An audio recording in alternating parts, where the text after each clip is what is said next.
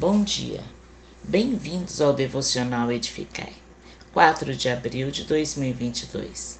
Tema: Jesus diante do Sinédrio. Lucas, capítulo 22, do 63 ao 71. O Evangelho de Lucas não relata uma acusação formal ou um julgamento conforme os procedimentos legais vigentes na ocasião. O sinédrio simplesmente se limitou a provocar Jesus para que ele se autoincriminasse. Segundo o entendimento que tinham sobre qual era o papel e as atribuições do Messias. Jesus negou-se a fazer isso, mesmo porque, ainda que o fizesse, eles não teriam acreditado nele. Contudo, Jesus indicou haver uma mudança a caminho, desde agora, e que ele seria colocado no lugar da mais alta honraria no céu.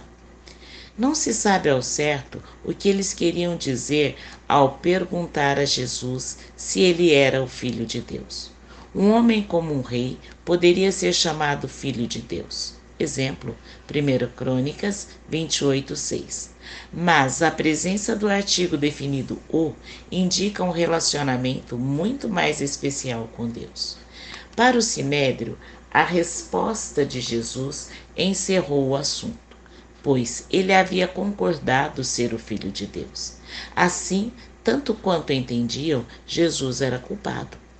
Persuadir os romanos exigiria uma abordagem diferente, mas o que importava para eles é que Jesus era culpado e permanecesse assim até que a sua execução estivesse garantida. Eles não sabiam, mas cumpria-se o propósito de Deus para a salvação da humanidade.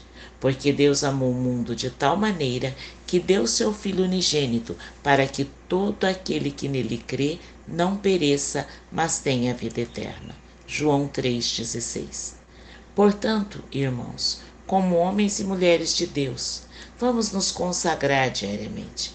Que cada atitude nossa seja conforme a vontade de Deus e não venhamos invalidar o sacrifício vicário de Jesus na cruz do Calvário. Que Deus nos abençoe. Rosana Firmino e Equecede Hortolândia.